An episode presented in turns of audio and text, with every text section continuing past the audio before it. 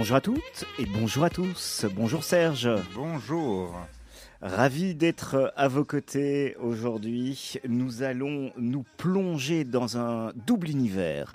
Un univers juridique, un univers sportif et plus particulièrement on va parler de football et de, euh, de droit, de justice. On a un, un, un invité à mon avis assez, euh, assez prolifique qui va, qui va, avec qui on va, on va bien s'amuser. Nous avons le plaisir de recevoir Daniel Sprotels euh, sur Judaïka. Bonjour Daniel. Bonjour. Alors je dis Daniel, je vous appelle comment? Maître Sprotels, Daniel Sprotels Maître. Dan, Dany, parce qu'on l'appelle aussi Dany, Serge. En réalité, quand on ne dit pas Maître Sprotels, si on me connaît un peu, c'est d'office Dany. Donc n'hésitez pas, Dany. euh, vous avez une actualité. Il euh, y a un livre qui est sorti, qui a été euh, écrit par Denis Gouman. 40 ans d'affaires pénales et sportives, mes plus beaux procès. Denis Gouman, qui est euh, procureur, ex-porte-parole euh, également du parquet. Bonjour Denis. Bonjour à tous. Voilà, on, on va se tenir à carreau, non aujourd'hui? Oui, aujourd'hui on peut on peut rien dire, on peut rien faire de mal. On, on, ce que je propose, c'est une tradition dans l'émission. On va d'abord se plonger dans, dans ben, un petit peu le, le parcours euh, de, de, notre invité, Daniel Sprotels. Un parcours euh, qui démarre euh, il y a quelques années. Vous avez fait où vos études? C'est quoi votre, votre enfance, Daniel? Alors, mon enfance se déroule à Anderlecht, euh, à l'ombre du, parc Astrid, puisque je suis, je suis à quelques centaines de mètres du stade. Et j'ai vécu toute mon enfance à Anderlecht. Euh, ensuite, j'ai fait mes humanités euh, dans une école qui s'appelait l'Athénée Joseph Bracops, qui se trouvait aux abattoirs. C'était pas le quartier le plus élégant de la capitale. Et puis, je suis rentré en droit. Euh, C'était euh, un choix euh, délibéré, un choix qui, venait du cœur ou vous auriez aimé, rêvé de faire une carrière de joueur de foot? Parce que je sens que, enfin, on le sait, hein, c'est pas un secret. vous avez un amour inconditionnel pour pour le ballon? Mais c'est-à-dire que quand j'étais enfant et habitant, je vous l'ai dit, à quelques centaines de mètres du, parc Astrid, j'avais qu'une envie, c'était effectivement de, jouer au football. Et je voulais jouer au Sporting d'Anderlecht. Euh, le seul petit problème, c'est que j'avais un père ingénieur cartésien qui lui était d'un tout autre avis. Il me disait avec beaucoup d'autorité, il est hors de question que tu joues au Sporting d'Anderlecht, tu vas pas aller à quatre entraînements par semaine et faire en plus le match du dimanche, tu feras des études, alors oublie le foot. J'avoue, pour un gosse qui n'a qu'une envie, c'est de jouer au Sporting d'Anderlecht, quand le père vous dit cela, euh, on n'en est pas ravi. Et quand j'allais voir des matchs le dimanche, il y avait des levées de rideaux, ce sont des, on appelait cela de la sorte, et ce sont des matchs pour des jeunes euh, du club qui rencontre un autre club. Et ils jouent avant la rencontre. Et in fine, en fin de match, il y avait 30 000 personnes. Et c'était mes copains de la semaine qui jouaient là devant 30 000 personnes. Alors quand il y en avait un de mes potes qui, qui marquait un goal, je voyais l'enthousiasme du public et moi j'avais les larmes aux yeux parce que je ne pouvais pas avoir cette chance-là. On, parle du parcours. Qu'est-ce qui vous a poussé finalement vers le droit? Pourquoi avoir choisi euh, le droit? Euh, On a bien compris, votre papa euh, rêvait de, vous rêvait, enfin rêvait au, travers de vous que vous fassiez de, belles et des longues études. Pourquoi le droit? Alors c'est très peu, très peu glorieux mon choix du droit puisque j'étais en latin mathématique et j'étais extrêmement faible en mathématiques. Alors, à partir du moment où j'ai terminé mes humanités, il était hors de question de pouvoir faire ce que je considérais comme de très belles études, Solvay en l'occurrence, ou, les sciences économiques. Alors un jour, je suis au club de tennis et le meilleur joueur du club, qui précisément avait fait Solvay, me dit sur un ton un peu condescendant Et alors, Sprutels, qu'est-ce que tu fais dans 15 jours? Parce que c'est la rentrée universitaire.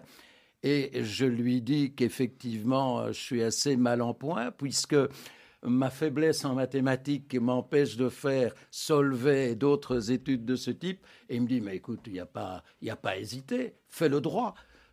T'es faible en maths, ça n'aura aucune importance. Et en plus de cela, ça offre des débouchés. Tu peux devenir avocat, tu peux être magistrat, tu peux travailler dans le privé. Je rentre à la maison et je dis à mon père, qui me pose d'abord une question. T'as bien joué cet après-midi Parce qu'au tennis, il était très soucieux de ma petite carrière. Et je dis à mon père, j'ai pas joué aujourd'hui parce qu'en réalité, je sais ce que je vais faire. Je vais faire le droit. Il était assez surpris. Et voilà, de manière très peu glorieuse, comment j'ai choisi le droit. Seul le résultat compte quelque part. Donc vous êtes sorti du droit, euh, vous sortez, vous faites votre droit à, Bruxelles donc. Euh, qu'est-ce qui se passe après? Comment est-ce que vous enclenchez dans, dans la vie professionnelle? Alors, euh, quand vous sortez de vos études de droit et que vous entrez au barreau, il y a un choix à faire, c'est trouver un patron. J'avoue que je ne connaissais strictement aucun avocat, j'avais aucun contact avec euh, ce, monde des avocats. Et je reçois un coup de fil d'une amie qui me dit, je connais un avocat qui, en réalité, est stagiaire dans un cabinet, mais il rentre en Israël parce que il y a beaucoup de problèmes là-bas et il veut être dans, son pays d'origine, donc il quitte le cabinet. Tu pourrais peut-être essayer d'y entrer. Euh, je demande le nom du, patron en question, je ne connaissais pas du tout, il s'appelait Xavier Magnier.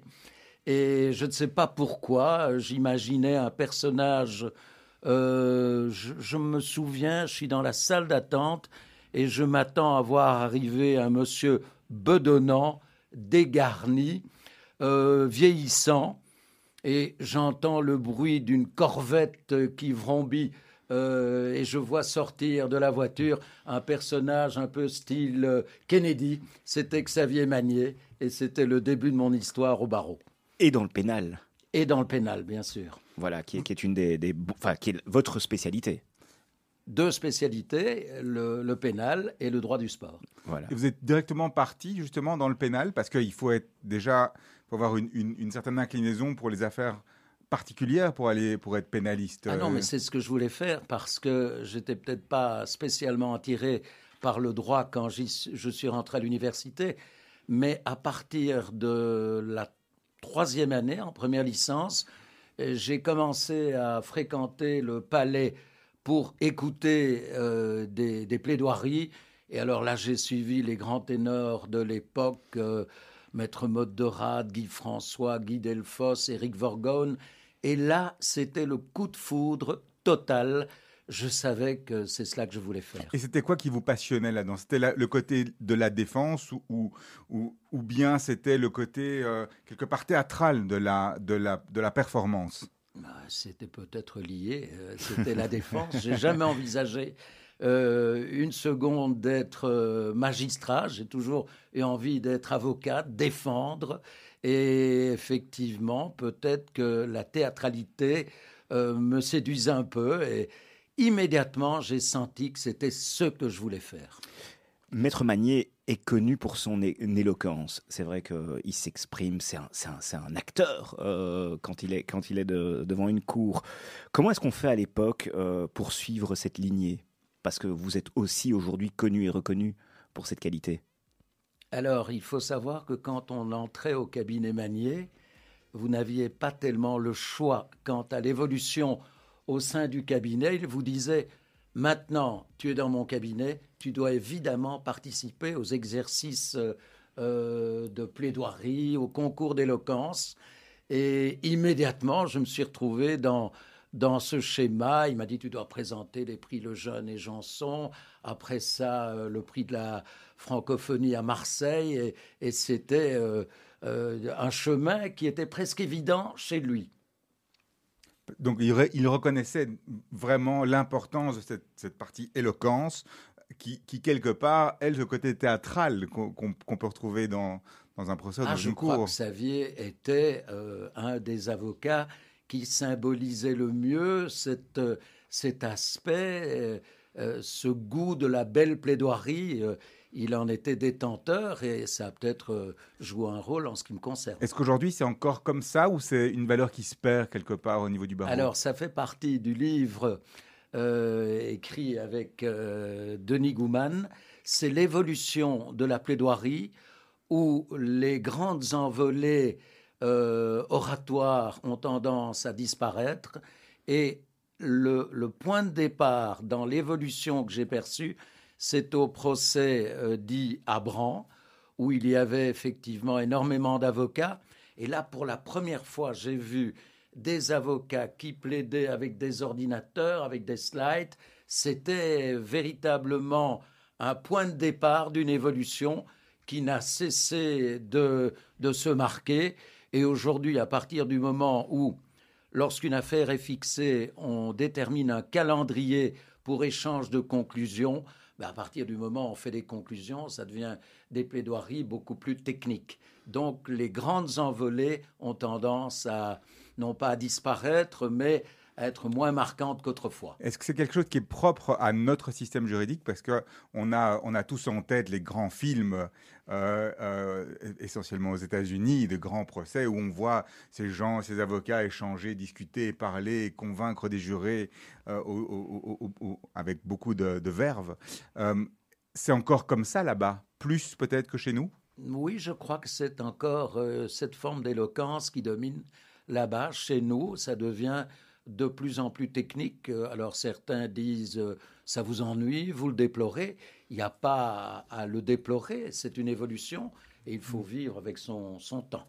Oui, en, France, on a quand même le, sentiment, que, enfin en tout cas l'impression que les, avocats sont, sont, sont plus éloquents qu'en Belgique, non? Je me trompe? Je ne sais pas s'ils sont plus éloquents parce que quand on participe euh, à des concours euh, de plaidoirie avec les Français, euh, les Belges sont souvent euh, bien classés. Donc, euh, je ne crois pas qu'on ait des complexes à faire par rapport aux avocats français. Par contre, je crois qu'ils plaident d'une manière un peu, un peu différente. Ils bougent énormément. Ils se promènent en plaidant. Et alors, euh, peut-être qu'ils ont plus tendance à s'écouter parler et à être ravis de la qualité de leur propre plaidoirie. Ça, c'est les Français en général. On adore. Daniel Sprotels, quel est le, procès en 40 ans de plaidoirie qui vous a le plus marqué. Et là, on va peut-être après se retourner vers euh, Denis Gouman, parce qu'il il en est le témoin, le témoin écrit, c'est lui qui, a, qui relate euh, vos, vos, grands exploits. Mais est-ce qu'il y a un procès qui vous a marqué plus qu'un autre? Je crois que le procès qui m'a le plus marqué, c'est celui de Patricia Lefranc. Patricia Lefranc, qui est cette femme qui a été euh, vitriolée par un, compagnon qu'elle avait quitté et qui s'est retrouvée dans un état physique euh, épouvantable. Il faut savoir qu'il avait d'abord jeté un, premier jet de vitriol en se présentant chez elle, et quand il a vu qu'elle n'était pas morte, mais qu'elle, telle une larve, elle se glissait littéralement sur le trottoir pour essayer d'appeler au, secours, il est revenu, il a jeté un deuxième euh, jet de vitriol. Cette femme a été dans le coma pendant euh, des mois. Et finalement, aujourd'hui, si je vous dis qu'elle a été opérée 114 fois, c'est vous dire dans quel état est cette femme et en quoi c'est un procès qui m'a tout particulièrement marqué, parce qu'habituellement, à la cour d'assises, vous vivez des moments et des affaires qui sont extrêmement angoissantes, mais la victime n'est pas là. La victime, elle est décédée, on en parle, mais on ne la voit pas. Alors qu'ici, Patricia Lefranc était là, avec toutes ses blessures, avec tout ce qu'elle avait vécu. Euh, rendez-vous compte dans quel état elle était. Et son bourreau était à quelques mètres, et pendant tout le procès, il n'a pas eu un seul regard pour elle. Et si vous me posez la question de savoir pourquoi c'est l'affaire qui m'a le plus marqué, parce que malgré ce qu'elle a vécu, malgré les souffrances horribles qui sont celles de Patricia Lefranc, elle n'est qu'empathie, gentillesse, attention. Et quand vous la voyez, vous n'avez pas l'occasion de lui demander comment elle va parce qu'elle vous précède toujours. C'est elle qui va être soucieuse de savoir si vous allez bien. C'est un personnage hors norme. C'est la femme que j'admire le plus. Et, quelques années plus tard, vous retrouvez euh, ce même personnage, Rémès. Alors ça, c'est effectivement quelque chose d'incroyable. Euh, Rémès était donc l'auteur euh, de, de, ces agissements à l'égard de Patricia Lefranc Et, c'était absolument euh, au niveau de l'horreur, ce qu'on avait peut-être vu de, plus dramatique. Et puis quelques années plus tard, je suis appelé pour défendre euh, par une dame qui en réalité euh, se constitue partie civile parce que le même Rémès, près de 15 ans plus tôt, avait tué son bébé. Et on s'est retrouvé là à nouveau, Rémès et moi. Euh, ce sont des moments absolument incroyables, mais je vous dirais que l'indifférence qu'il a manifestée à l'égard de Patricia Lefranc, elle fut la même à mon égard. Il n'a pas eu l'air d'être surpris que ce soit le même avocat que celui de Patricia Lefranc, euh, absolument imperméable à ce genre de réaction. Là, vous, nous parlez d'un exemple d'un enfin, vous défendez la partie civile. Euh, vous avez défendu également ben, des, voilà, des, différents types de, criminels ou euh, et de personnages euh, peu recommandables. Il y en a un qui vous a marqué plus qu'un autre? Je crois qu'au niveau de, de, la défense de, de l'accusé, c'est le cas de Geneviève Lermite. Geneviève Lermite qui a tué ses cinq enfants. Donc là, une fois encore, on était au sommet de l'horreur. Mais la particularité, c'est que Geneviève Lermite jusqu'à la veille des faits, était considérée comme la meilleure mère qui soit. Et elle avait fait appel à son psychiatre parce qu'elle était à ce point dans un état de dépression, dans un état de tristesse, qu'elle avait signalé à son psychiatre deux jours avant qu'en réalité elle voulait quitter ce monde avec ses cinq enfants.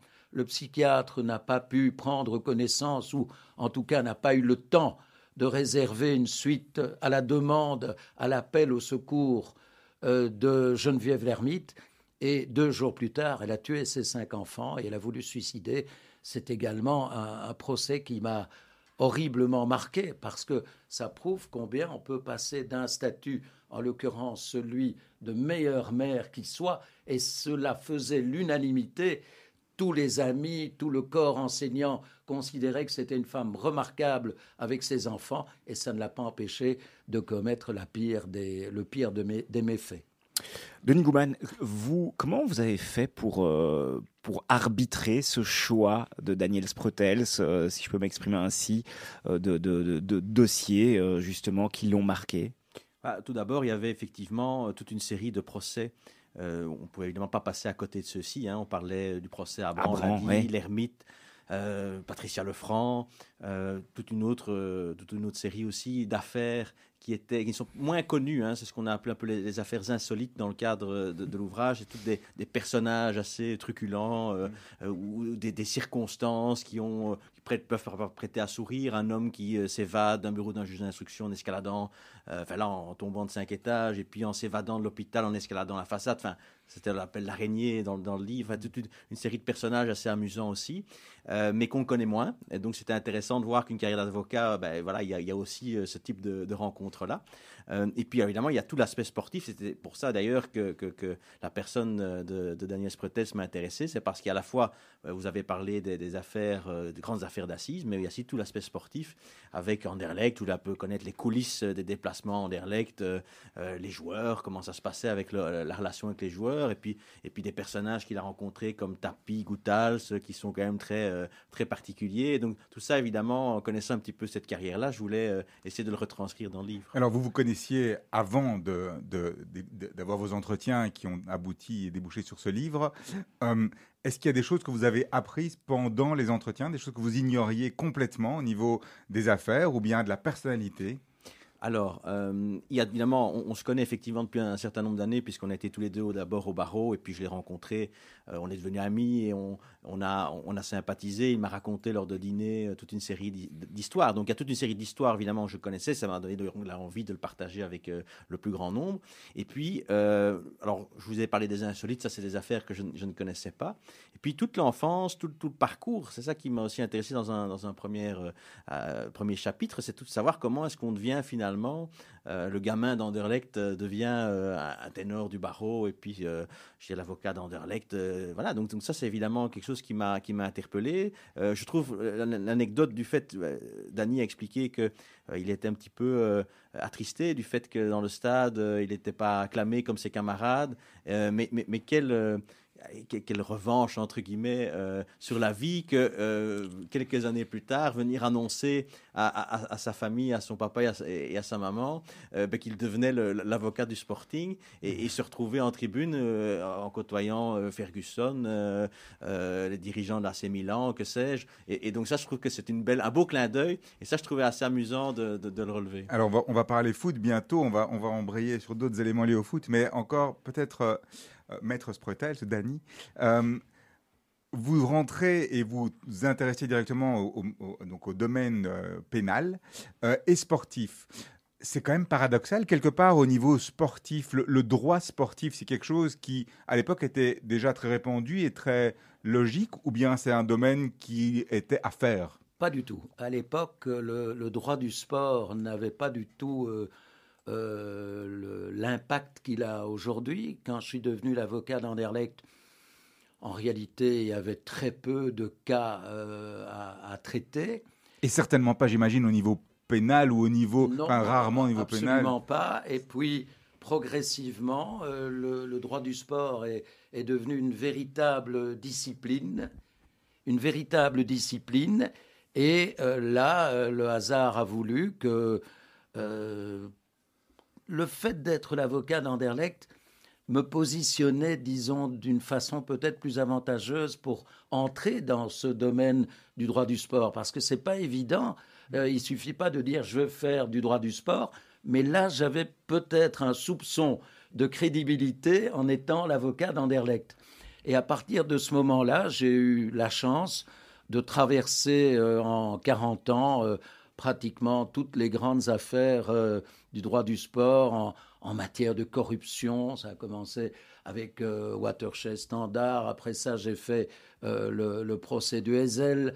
Après ça, j'ai fait le chinois et les paris et la corruption. Donc, j'ai eu ce parcours finalement qui, qui s'est étalé sur une quarantaine d'années, mais vous avez euh, poser la bonne question. Est-ce que le droit du sport était véritablement un droit qui était reconnu à l'époque? Pas du tout.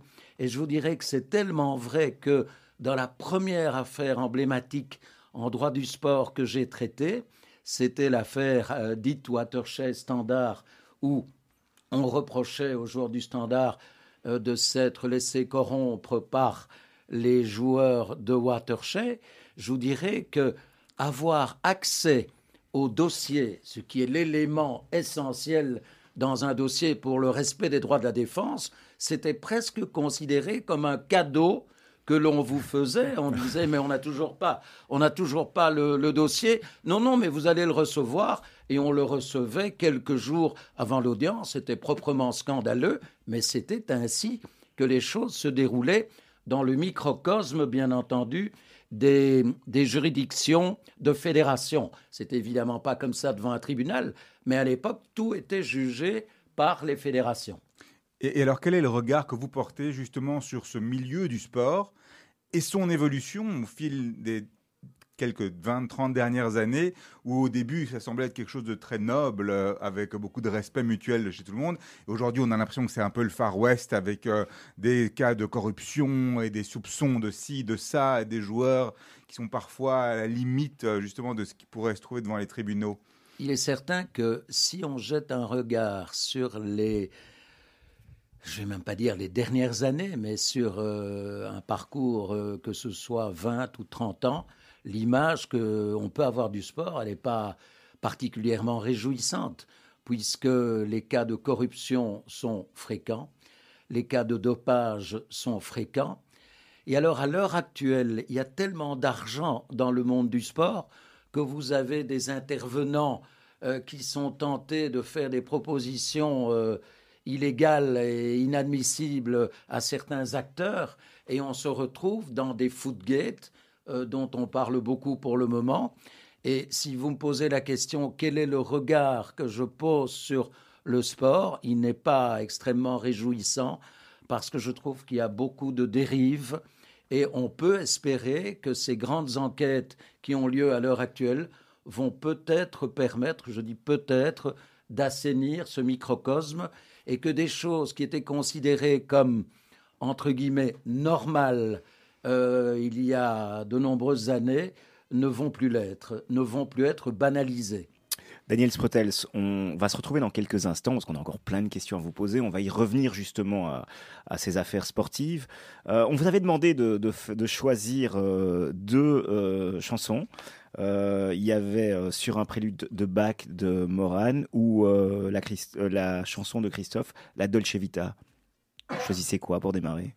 Alors en réalité, on peut peut-être démarrer par Moran Morane, qui était une chanteuse, malheureusement on doit employer l'imparfait, qui était une chanteuse qui avait une voix absolument fantastique, qui faisait la fierté de toute la Belgique. Et là, on n'avait pas à être ennuyé d'être belge quand on allait en France sur les plateaux. Elle a une voix fantastique. Et je trouve que cette chanson, le prélude de Bach, met magnifiquement en évidence tout son talent.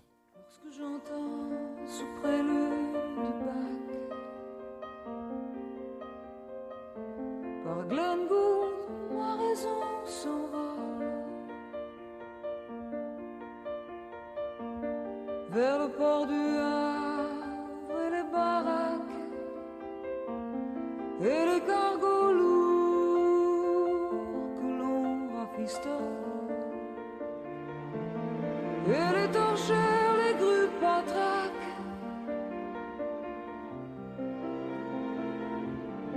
les citernes de gasoil. Toi qui courais dans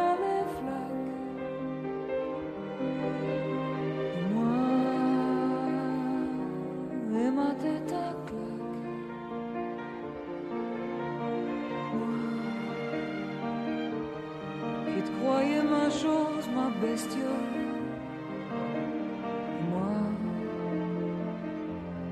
moi je n'étais qu'un pot de colle. Lorsque j'entends ce prélude de Bach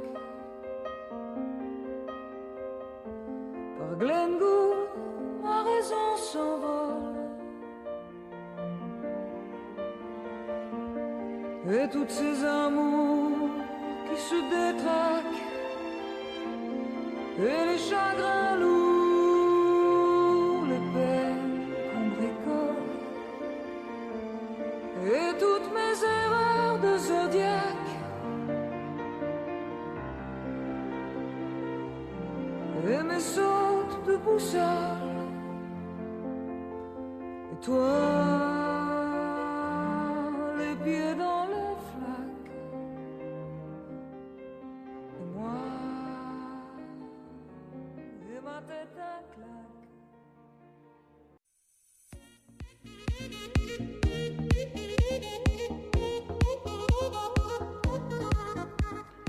Bonjour à toutes et bonjour à tous. Bonjour Serge. Rebonjour. Rebonjour. Ravi de vous d'être avec vous euh, cet après-midi.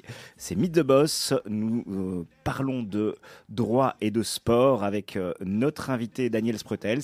Et on a un deuxième invité qui nous fait également le plaisir d'être à ses côtés. C'est Denis Gouman, qui est procureur et ex-porte-parole du parquet. Bonjour Denis. Rebonjour. Euh, on va parler évidemment du livre. Euh, vous avez sorti un livre, un ouvrage savoureux, Les plus beaux procès, euh, les plus beaux procès de Daniel Sprotels. L'actualité, Daniel, c'est évidemment le procès de, des attentats en Belgique qui, qui s'ouvrira prochainement. Quand on, quand on feuillette le livre, un moment, enfin, moi je me suis dit, tiens, voilà, on va retrouver euh, quelques, quelques affaires de terrorisme, euh, quelques terroristes.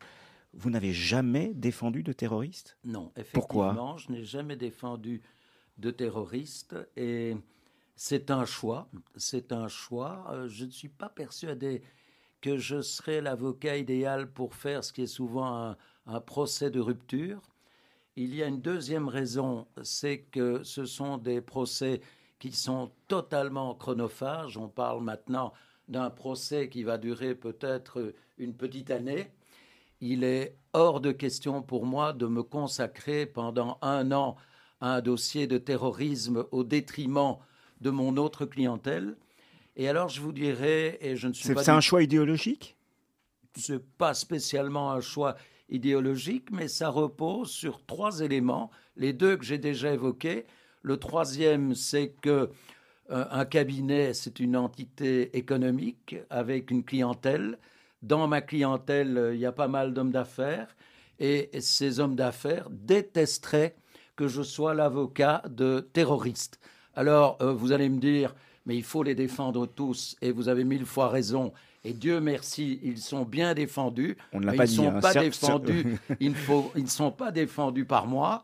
Et je tiens à respecter cet aspect. Et j'ai une clientèle, une clientèle partiellement d'hommes d'affaires, et ils n'apprécieraient pas. Et je respecte cela. Une petite parenthèse par rapport à ce que vous dites. Comment ça se fait d'ailleurs pour les, les- des novices comme nous euh, qu'un procès comme ça puisse durer un an? Qu'est- Qu'est-ce qui fait que, qu'est-ce qui justifie, et est-ce que quelque chose justifie qu'un procès soit un procès tellement long? Justement, c'est, c'est, c'est, c'est, c'est durée gigantesque. C'est, il euh, faut se rendre compte qu'il y a d'une part tellement de victimes, que d'autre part il y a tellement d'accusés, et qu'il y a des milliers de devoirs à accomplir pour essayer de mener à bien euh, ces enquêtes.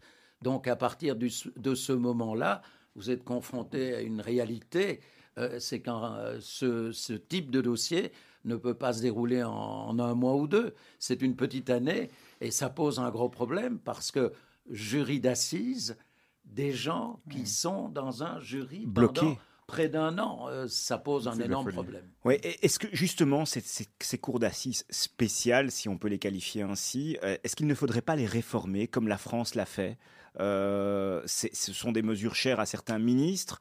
Euh, est-ce qu'il n'est pas temps de, de repenser, de repenser le système? Je suis tout à fait d'avis que pour ces procès euh, qui sont à ce point longs et compliqués, il faut s'orienter vers une réforme euh, de la cour d'assises. C'est pas envisageable de bloquer des gens dans un jury pendant euh, un an dans de telles conditions. Et je crois que le procureur et conseiller du ministre euh, de la Justice qui est présent à mes côtés pourrait très utilement donner son avis sur la question. Bah, On serait curieux de l'entendre, Denis. Oui, effectivement, il y a, il y a eu toute une euh, de longues discussions qui ont été euh, entreprises pour savoir quelle était euh, la meilleure euh, façon d'aborder un tel procès. Discussions qui ont eu lieu au Parlement, dans, dans le, dans- dans le cadre des commissions, euh, euh, notamment la commission justice. Et, ben, in fine, c'est au Parlement de se prononcer. Alors, il y a eu, bien sûr, une, une explication euh, longue euh, avec, euh, je dirais, les avantages et les inconvénients des deux modes de fonctionnement, à savoir un jury populaire avec des avantages et des inconvénients, et euh, des magistrats professionnels. Il faut savoir qu'en France, euh, c'est depuis 1986, parce qu'on parle évidemment beaucoup des attentats de- depuis 10 ans, mais en, en France, c'est depuis 1986 qu'ils ont instauré dans leur euh, législation une cour d'assises spéciale, notamment pour des faits liés à, du terrorisme. Là, ce sont cinq juges professionnels qui, euh, qui jugent de tels actes. Euh, en Belgique, effectivement, le Parlement a choisi de maintenir, je dirais, le, le processus d'assi- d'assises. Et donc, je dirais, le pouvoir judiciaire exécute hein, euh, les, les décisions et donc met en œuvre maintenant euh, cette- cette- cette, euh, ce procès d'assises qui sera long, avec effectivement un impact non négligeable pour les jurés et aussi l'aspect psychologique, hein, c'est pas évident. Il faut savoir aussi tout de même que, et, et- et c'est intéressant quand on, on discute notamment de, de- de la cour d'assises et de l'évolution de celle-ci, on en a discuté d'ailleurs dans le livre, c'était une des questions que j'ai posées à, à Metz Pretel, c'était de savoir hein, sa position par rapport à la cour d'assises. Et là, bah, il vous le dira aussi, euh, c'est aussi l'impression qu'on peut avoir d'aller jusqu'au bout des choses, que notamment pour les victimes, on ait abordé l'ensemble du dossier, que rien n'a été euh, laissé de côté. Et donc cette impression finalement de, finir ce travail entre guillemets de deuil, de- de- d'a- d'avoir eu conscience que la justice a tout mis en œuvre pour expliquer et, rapporter finalement l'enquête, les devoirs qui ont été accomplis. le processus est plus important quelque part que la, que la, que la finalité. C'est ce que certains experts psychologues disent, c'est ce que certains avocats pénalistes disent. Euh, voilà, c'est aussi quelque chose qu'il faut euh, euh, aborder parce qu'on parle souvent beaucoup des, accusés ou, des personnes, hein, des prévenus dans le domaine pénal, mais il y a quand même une, autre personne dont il faut parler aussi, c'est la victime. Et, ici, effectivement, ça peut aussi être un processus. Pour ça, il faut évidemment qu'elle soit encadrée. C'est aussi l'objet de toute une série de dispositions, notamment avec l'accueil d'aide aux victimes, pour qu'il y ait un encadrement très, très euh, précis par rapport à, cela et, opportun parce que voilà, on, pas, on, ne vit pas évidemment un procès de cette ampleur aussi importante de manière totalement comme ça euh, euh, illégitime. Donc à suivre, beaucoup de d'informations à suivre sur ce, dans ce domaine-là. Est-ce que Daniel Sprotels a accepté directement votre proposition d'écrire, je ne vais pas dire une biographie, mais quasi sur lui oui, alors je pense qu'il euh, il avait reçu quelques propositions antérieures qui ne l'avaient pas forcément euh, enthousiasmé voilà, de journaliste. Et voilà, ça ne l'avait pas spécialement euh, retenu parce qu'il a l'habitude de dire oui, mais bon, je reprends son expression, qui suis-je pour, euh, euh, pour, pour, écrire un livre sur moi, etc. Et donc il avait cette certaine modestie euh, qui, qui, l'empêchait d'aller plus loin dans le projet. alors je pense qu'ici l'idée n'était pas de retracer, c'est pas la vie, l'œuvre, moi ma vie, mon œuvre entre guillemets. L'idée c'était plutôt d'avoir, oui, de, de, de, et de confronter, et c'est peut-être ça qui l'a plu, de confronter ben, sa vision des choses en tant qu'avocat aussi à, à la mienne qui est, bah, je dirais, la partie euh, adverse, hein, le, procureur, et notamment, par exemple, on parle de l'évolution du grand banditisme. Euh, j'en ai un exemple avec notamment le dossier Abran, mais où finalement, quand euh, Dany me parle de bandit d'honneur, etc., moi je lui pose la question de savoir, oui, mais est-ce que ce sont deux termes qui vont bien ensemble? Est-ce qu'on peut vraiment parler de ça? Parce qu'on parle, parle d'une certaine truculence, de, de, de, de, mafieux ou de, ou de hein, on, voit un petit peu les totons flingueurs. Hein, vous voyez, mais ce sont quand même des gens, ce sont, voilà, ce sont quand même des gens qui, qui ont commis des braquages, parfois avec des morts à la clé. Euh, et, donc, ok, c'est peut-être assez euh, savoureux, on va dire, mais n'empêche que il y a quand même des, aussi des, des, victimes. Et, donc, c'est un peu, on part dans un échange comme celui-là ou, voilà, ou sur d'autres sujets. Donc, c'est ça qui vous a convaincu, Maître Sprotel C'était le fait d'avoir en face à vous un juriste et pas un journaliste? Oui, je trouvais que la démarche était tout à fait différente dans la mesure où si c'est un journaliste, il va me proposer d'écrire un, bouquin sur moi, sur ma carrière. J'étais pas sensible à l'idée, ça faisait un peu groupie qui raconte sur quelqu'un qu'il a choisi. Je n'avais pas du tout envie de cela. Par contre, quand un procureur euh, me dit euh, j'ai une idée, ça m'intéresserait d'écrire un bouquin sur ce que tu as vécu, c'était une toute autre démarche c'était plus un bouquin de groupie, c'était un bouquin d'un témoin avec un avis bien tranché qui était parfois tout à fait différent du mien. Et qui était face à vous de temps en temps. Bien sûr. Bien sûr. C'est la fameuse groupie du pénaliste. euh, alors on, va parler un petit peu de foot, on va parler de sport. Vous avez été administrateur d'Anderlecht pendant de nombreuses années. Vous avez également euh, été membre euh, au comité exécutif de l'Union belge. Vous avez été également à l'UFA. Euh, transfert retentissant. Vous quittez Anderlecht pour l'Union Saint-Gilloise. Est-ce qu'on a parlé d'indemnité de transfert? Est-ce qu'il y avait un agent qui a géré ce transfert, Daniel Spretels C'est peut-être le transfert retentissant le seul qui a été accompli sans agent. Mais effectivement, ça a été une histoire euh, au départ euh, amusante. En l'occurrence, je ne suis plus Anderlecht euh, puisque M. Cook a décidé que les, anciens membres du Sporting d'Anderlecht n'avaient plus à y rester.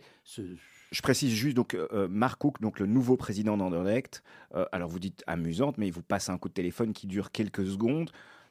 Vous n'avez pas dû euh, sourire sur le moment même Au moment même, j'étais assez surpris puisqu'il m'appelle. Je n'ai jamais eu le plaisir de lui parler. Et il se présente, Mark Cook, bonjour, j'étais un peu surpris qu'il m'appelle. Et il me dit, voilà, euh, vous êtes euh, membre du comité exécutif et à la fédération et vous représentez le club. J'aimerais qu'à l'avenir, ce soit quelqu'un d'autre, un de mes hommes, qui représente le club à la fédération. Euh, vous n'y voyez pas d'inconvénient? Je lui réponds, quand on me propose les choses de telle manière, je n'estime pas avoir vraiment le choix et coupe de me répondre merci beaucoup pour votre compréhension. Et c'était terminé, l'entretien avait duré une minute trente. Par contre, l'histoire était revenue à un journaliste euh, et immédiatement, grand article dans la DH. Euh, on ne parlait plus que de la minute trente de Sprutels. C'était l'article qui avait été le plus suivi de la semaine. Et alors tous les gens avaient presque un sentiment de pitié à mon égard. Partout où j'allais, c'était toujours la même chose. Maître Fretel, c'est quand même terrible ce qui vous arrive, n'est-ce pas? Quand on voit comment il vous traite, je vous assure qu'à la fin, je ne supportais plus ces commentaires qui étaient pourtant bienveillants et gentils. Et alors, quand l'Union euh, m'a demandé de venir euh, au, club pour en devenir administrateur, Là, c'était un autre registre. C'est tout le monde qui me félicitait et qui me disait magnifique que vous soyez à l'Union Saint-Gilloise. J'étais ravi que le commentaire ait changé. Il n'y avait plus de pitié à mon égard. C'est Daniel Sprotels qui sourit. Exactement, comme l'Union. Voilà. Euh, le Football Gate, ça va provoquer un cataclysme en Belgique. Est-ce que c'est la fin de certains clubs, d'après vous, Daniel? Je ne suis pas certain que ce soit la fin de certains clubs. Je crois que ce Football Gate et les procès qui, qui vont apparaître à la suite de ces enquêtes vont faire en sorte que des attitudes qui étaient banalisées dans le passé ne le seront plus. Recevoir des cadeaux comme on en recevait euh, dans le passé, je crois que maintenant on se rendra compte que c'est pas normal de recevoir des cadeaux importants, euh, des montres qui coûtent très cher.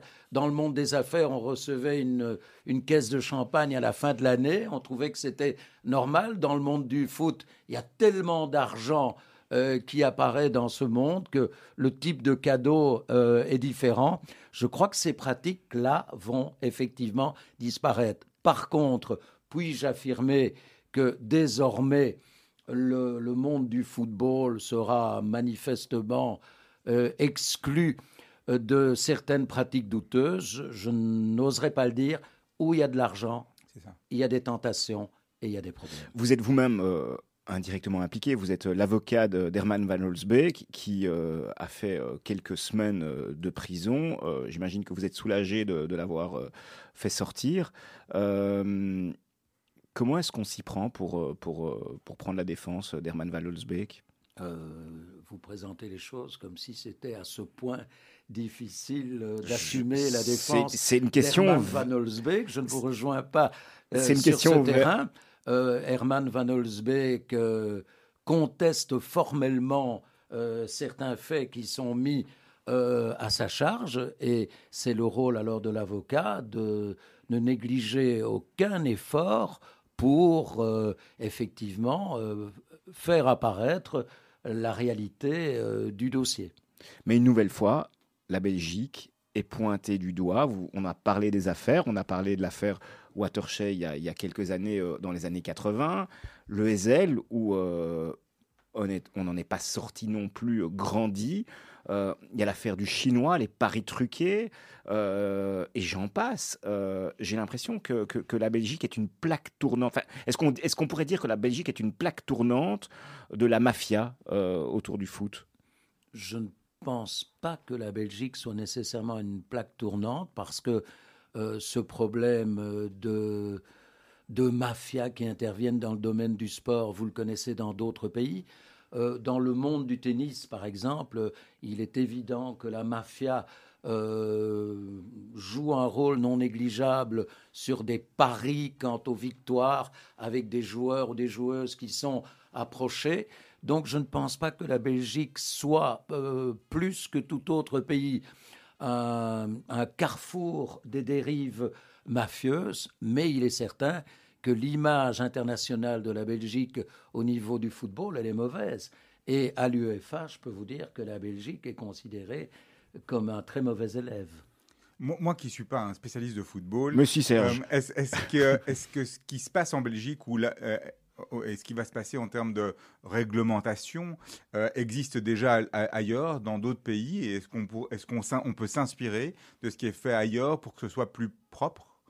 Mais je crois que la première chose à faire, c'est de régler la question euh, du fonctionnement au niveau des transferts.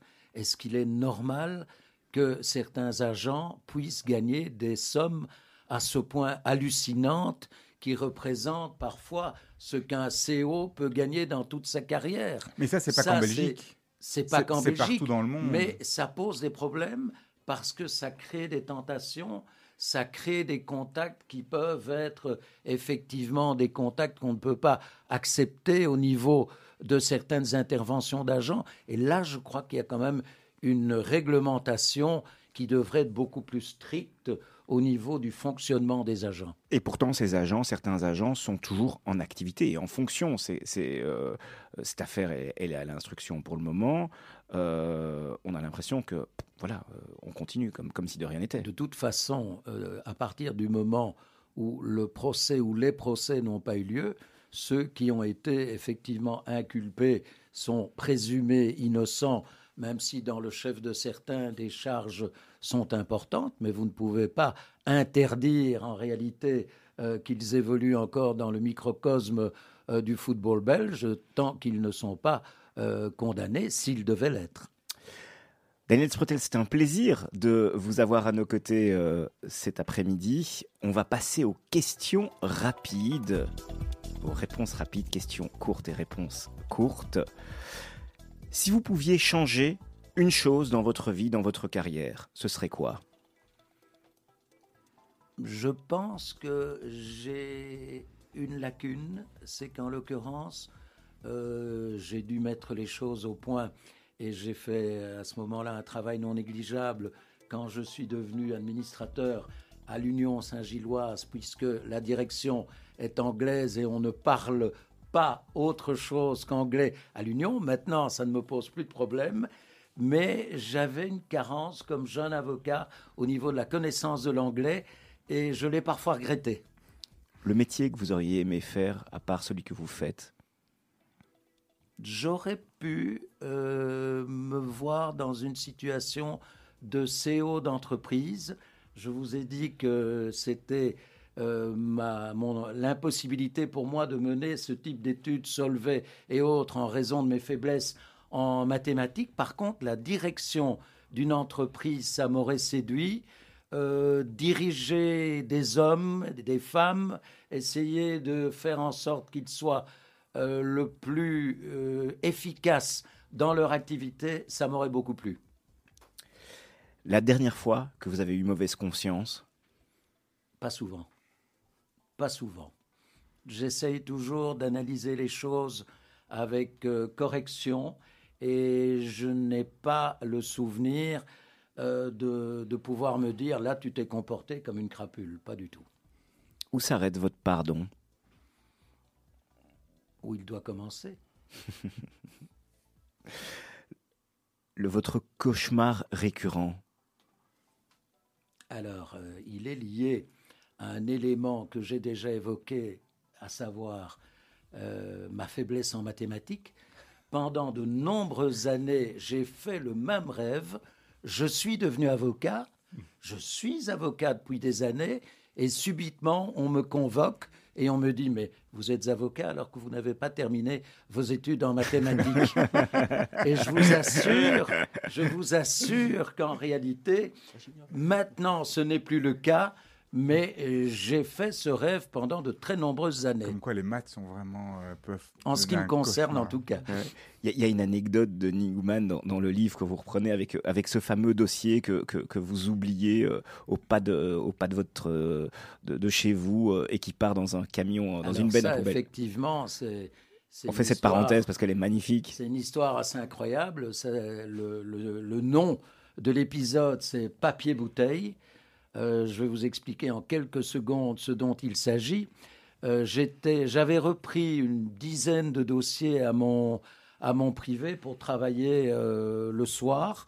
Le lendemain, j'arrive au, cabinet, je dépose ce sac avec la dizaine de dossiers à même la façade, je sonne, la secrétaire m'ouvre la porte et me dit immédiatement Maître Pretels, venez vite, on vous appelle au téléphone. J'entre dans le le cabinet. Et puis, après avoir parlé pendant euh, quelques minutes euh, avec mon interlocuteur, je reviens pour prendre le sac et le sac a disparu. Je me dis, mais est-ce que j'avais bien déposé le sac à même la façade? Je vais quand même voir dans ma voiture. Non, absolument pas. Il n'y a plus de, de, sac dans la voiture. Et puis, il y a un voisin euh, qui m'appelle et qui me dit Metz vous cherchez quelque chose?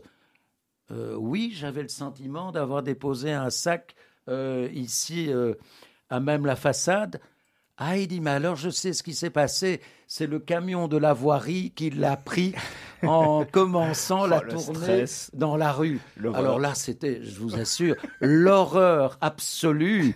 Il y avait, il y avait dans une dizaine de dossiers, il y avait un dossier dans lequel il y avait une reconnaissance de dette d'une comtesse pour une somme qui n'était pas négligeable. Je me vois dans, des problèmes insurmontables.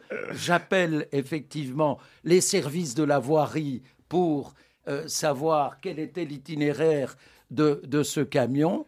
Et on me dit, voilà quel est l'itinéraire. Je vous conseille d'aller à tel endroit où les camions déversent le contenu.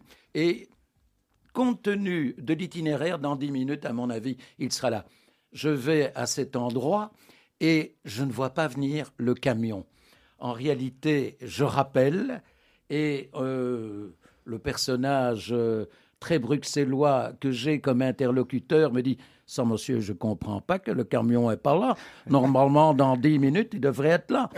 Et il n'était pas là. Et puis il vérifie et il me dit C'est tout à fait exact le camion ne viendra pas parce qu'aujourd'hui, c'est papier-bouteille. Je pose la question, ça veut dire quoi papier-bouteille Et il me dit, ben, ça veut dire qu'aujourd'hui, c'était une collecte spéciale et ce n'est pas du tout à cet endroit-là que vous devez aller, mais vous devez vous rendre à Laken où vous allez peut-être pouvoir euh, constater que le camion est arrivé. J'ai pu suivre le camion après avoir connu l'itinéraire, arriver euh, à l'endroit où il déversait euh, tout ce qu'il y avait, des tonnes dans le camion. Euh, il y a le chauffeur qui me dit, Monsieur, je ne sais pas ce que vous espérez, parce que si vous croyez retrouver vos sacs alors qu'il y a des tonnes dans mon camion, eh bien là, je ne sais pas ce que vous pouvez espérer, mais ne vous faites pas d'illusions.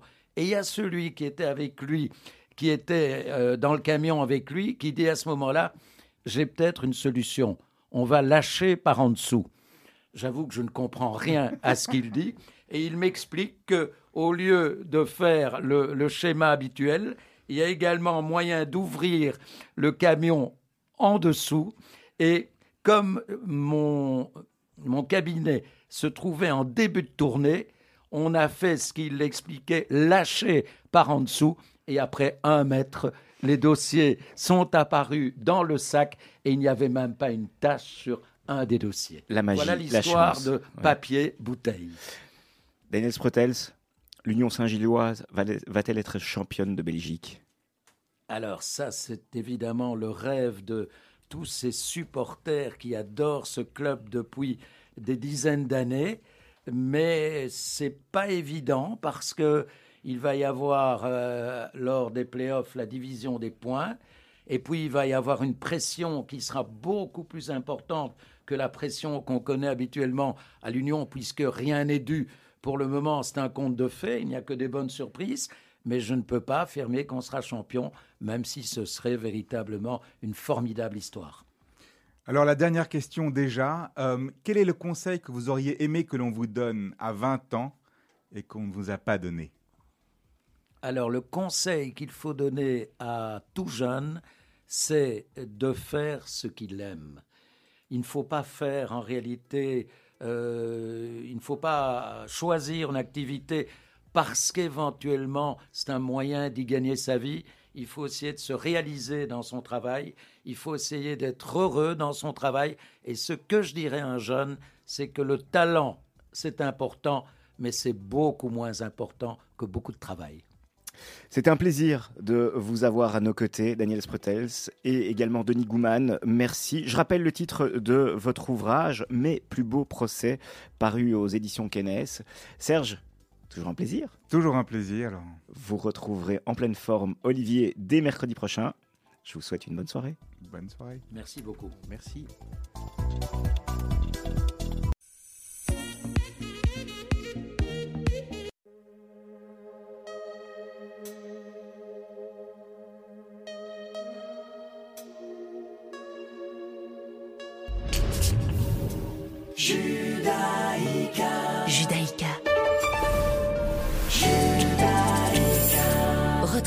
Sur radiojudaïka.be.